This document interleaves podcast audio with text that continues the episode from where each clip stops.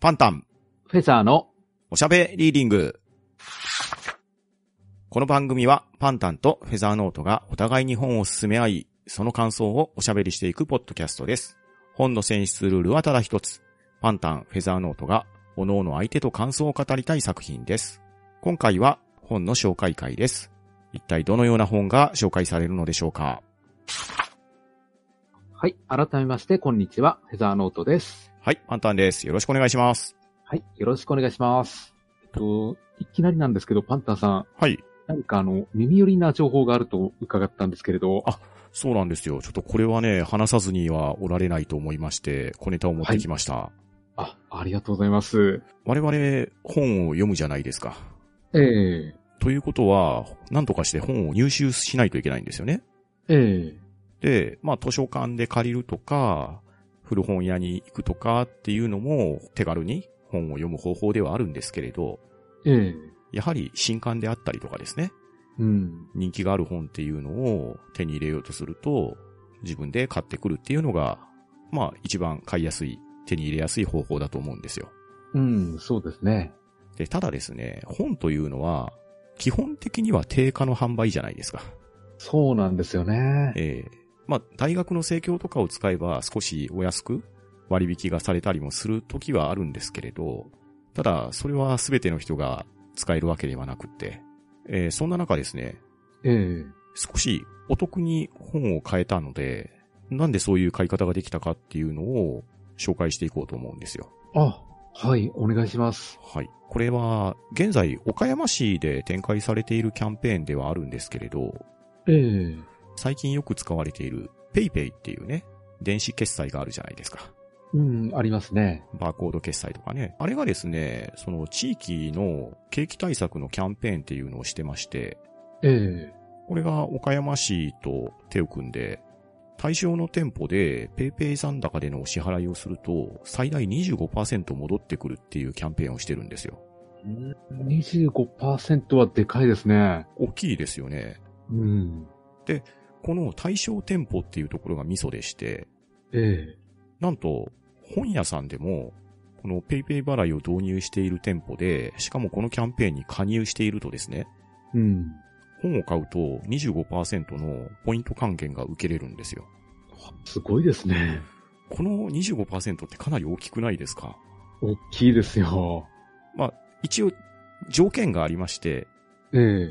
え PayPay の残高で支払うか、もしくは提携会社、Yahoo カードですかね、えーこちらのクレジットカードでの支払いに限るようにはなるんですけれど、うん。とはいえですね、1回あたり最大1000円、そして1月にあたり1万円までこのポイント還元が受けれるわけなのです。うん。これが2020年の12月1日から開始されて、今のところ2021年の1月31日までが予定されてるんですね。ええということは、まあ2ヶ月間において25%を PayPay 払いでポイントが返ってくると、通常割引で買えない本が比較的お得にポイント還元されてしまうっていうところでですね。うん。いやー、僕もね、これ、実はあまり詳しく知らなかったんですけど、ええたまたま先日、本屋さんに行った時に、このキャンペーンのチラシが店頭に貼られておりまして、ええで、まあ、ペイペイ自体は僕も日頃から使ってたので、で、聞いてみると、はい、ちゃんと使えますよということで、へえ。ええ新書を2冊買って25%ポイント還元されると結構なお値段が返ってきましてですね、うん。ああこういう買い方もあるんだなっていうのを体験したんですよ。ああ、いいですね。新書なんてそこそこのお値段しますからね。そう、そうなんですよね。うん。まあ、他にもですね、僕、今まで基本的には通信販売を使ってたんですよ。ええまあ、こちらも結局、ペイペイを使えるっていうところではあるんですけれど、うん。ソフトバンクのユーザーとかだったらご存知の方も多いかもしれませんが、ブックファンっていう本のインターネット通信販売のサイトがありまして、ええで、これが PayPay モール店っていうところで、まあ PayPay が資本が入ってるんですかね。そちらの方で販売されているんですけど、うんこれがですね、毎週日曜日に買うと、これもまた上限はあるんですけれど、20%ポイント還元されるんですよ。ああ、それは全然知らなかった。これもなかなか強力でしてですね、うん。本を買うとき、まあ、僕は大体このブックファンペイペイモール店っていうのを使って、まあ、ポイント還元を受けて買ったり、まあ、もしくは溜まってるポイントで買い物したりっていう形で、なかなかね、本も一冊それなりの値段するじゃないですか。そうですよね。まあ、塵も積もればでですね、ポイントも貯まれば、気がつけば一冊分ぐらい、ポイントで買えたりするような時もあったりするので、えなので、あの、くれぐれも注意していただきたいのは、別に僕はこれを推奨しようとは思わないんです。ええうえん。ただ、もし手元に PayPay を使える環境があったりとか、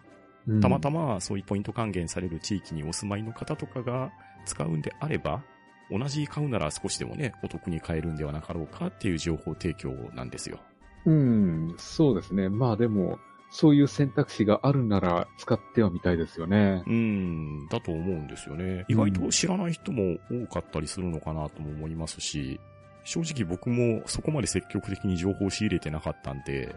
たまたま店頭に行ったら、あ、これはなかなかいい割引だなって思った感じなんですよ。うん、うんそうですね。このキャンペーンをやってる地域かどうかにもよりますからね。そうなんですよね。で、少しこれ調べてみたところなんですけれど、えかなり限定された地域みたいですね。ええなので、自分が住んでいる地域がこれにハマっているかどうかっていうところが、まあそもそもの問題にはなるんですけれど、えうん。まあたまたまでもいいんで、ハマっていると、実に活用しやすいキャンペーンなのかなと思いましたし、うん。まああくまで今回は本での活用っていう風に話をしてるんですけれど、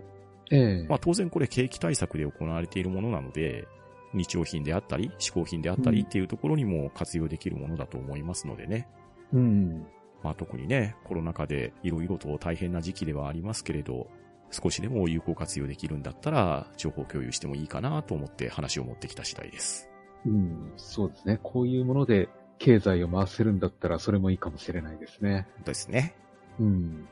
ちょっと私、ペイペイは使ってないんですけれど、うんうんうん。今のでちょっと心動きまし たね。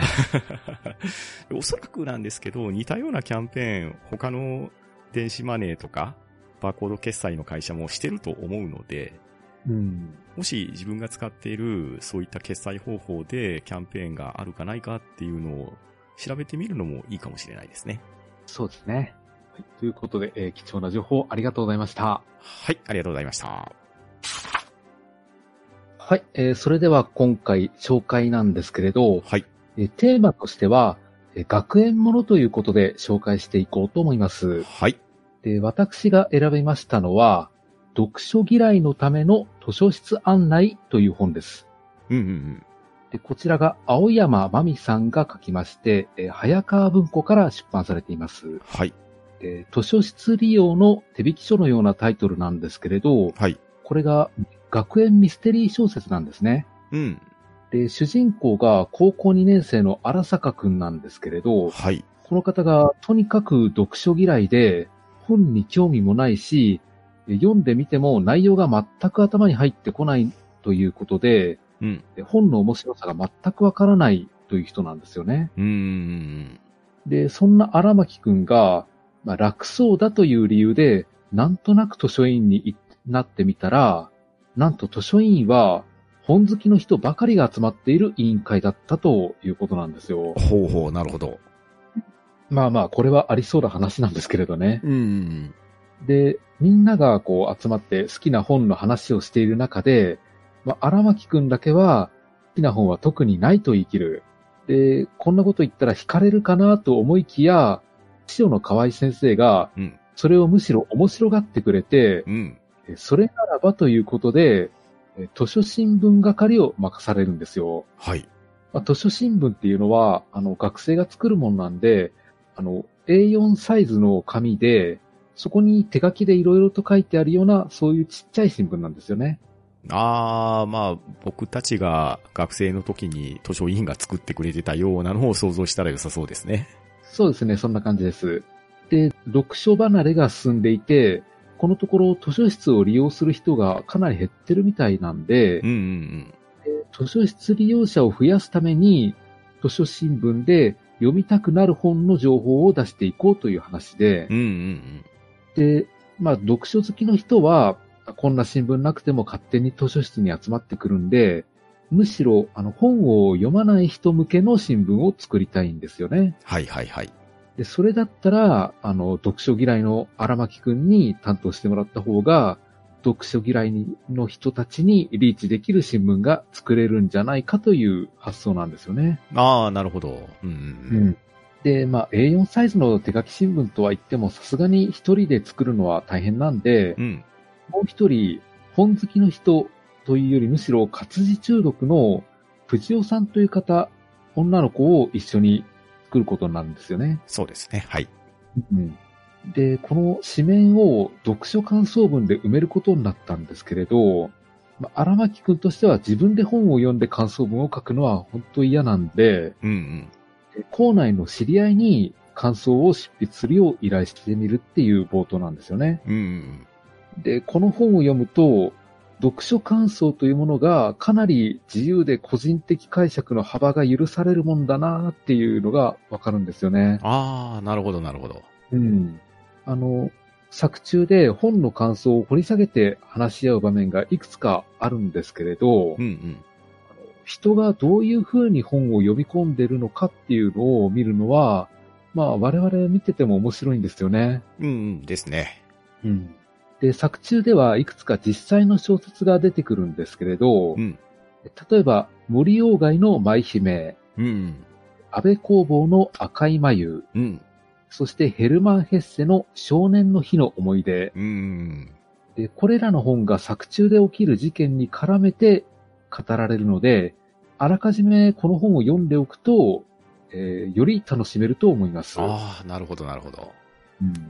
で。一応ミステリー作品なんで、感想会では一部伏せた状態でお話しすることにはなると思いますけれど、うんうん。まあ、これはいいと思いますよ。あ、なるほど。といったところで、えどうぞ、パンタさんの方お願いします。はい。では、僕の方からフェザーノートさんに推薦させていただくのは、新海誠さんが書かれました、小説秒速5センチメートルをお勧めしたいと思います。おー、有名作品ですね。そうですね。こちらはおそらく映像作品として有名なものなんじゃなかろうかと思うんですけれど、うん。まあ、君の名はとかで有名な新海誠監督の以前作られていた映像作品ですね。うん。まあ、この作品で新海監督の名前を知った人っていうのも一定数以上はいるんじゃないかと思うんですけれど、うん。その作品を書かれた後に、新海誠監督ご自身がノベライズされた小説です。まうん。あ、これが角川書店の方から出ているんですけれど、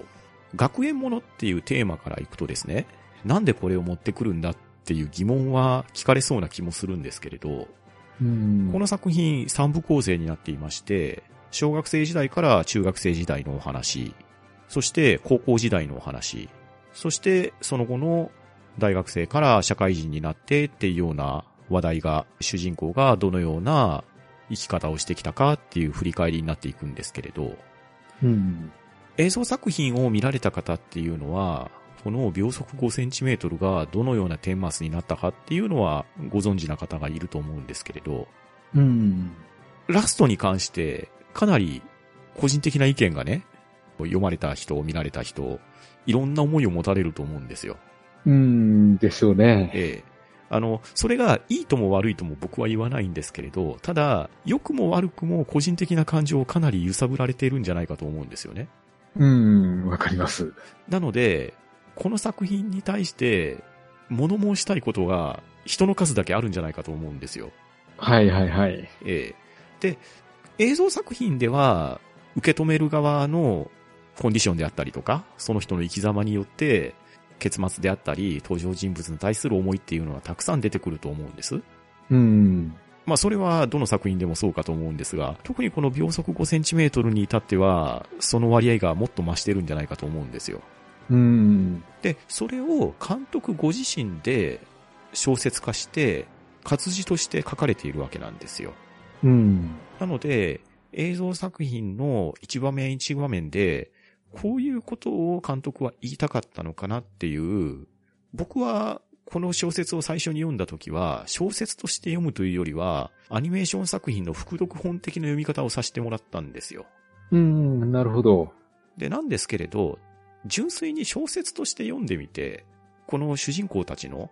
もう本当に小さい小学生の時の思いであったり、中学生の時の思いであったり、高校、大学、その後の社会人としての思いっていうところを、活字として頭に入れてみたら、どんな感じなのかなって思って、ちょっと読み直してみたりもしたんですよね。ええちょっとその追体験をフェザーさんにもぜひしてもらって、そしてフェザーさんの作品への感想であったりとか、人物への思いっていうのを聞いてみたいなっていう、非常に個人的な興味から推薦させてもらったりもしたんですよ。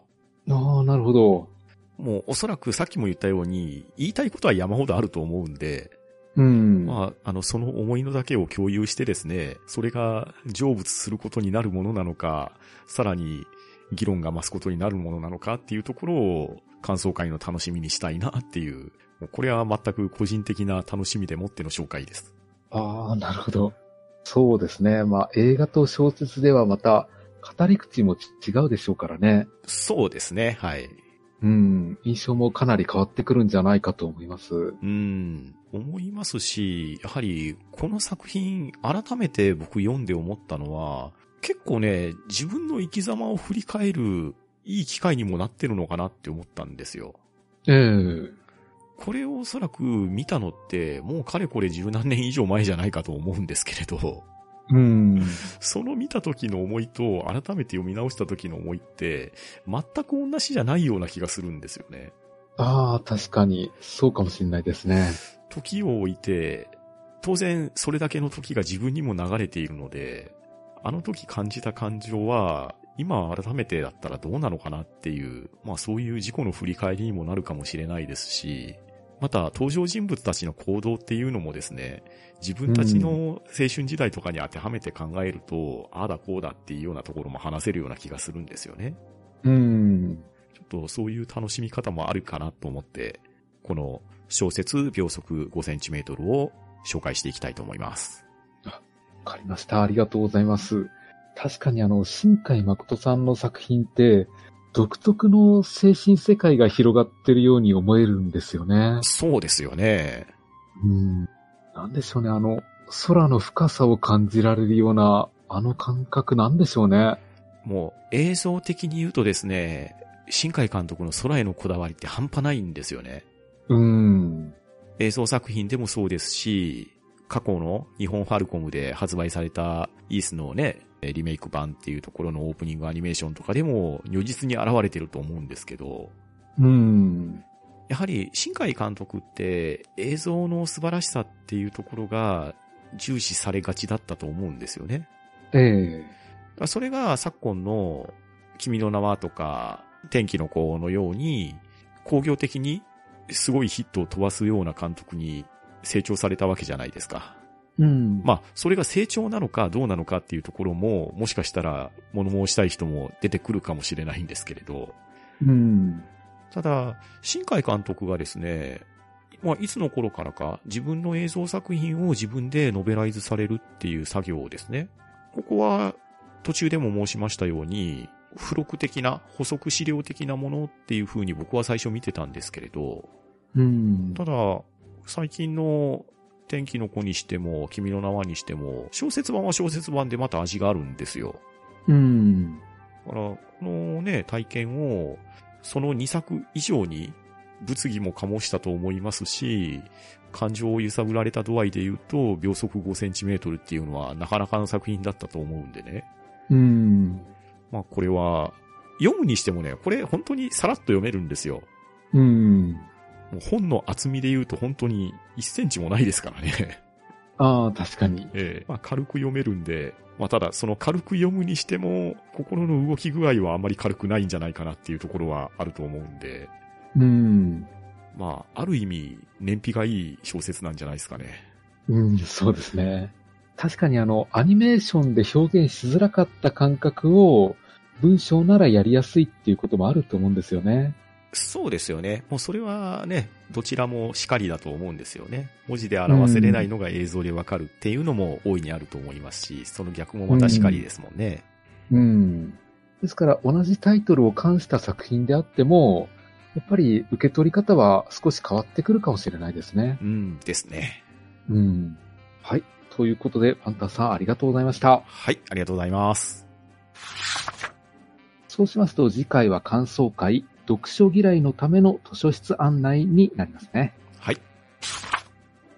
番組へのご意見ご感想は、ツイッターハッシュタグ、聴読か、gmail、おしゃべりーディング、アットマーク、gmail.com、もしくは、ポッドキャストエピソードの詳細より、Google フォームへの投稿をお待ちしております。えーそして、おしゃべりーディング第3シーズンでは、皆様のおすすめのミステリー小説を募集しております。えーそれでは今回はこの辺りでしおりを挟もうと思います。お相手は、パンタンと、フェザーノートでした。さようなら。ありがとうございました。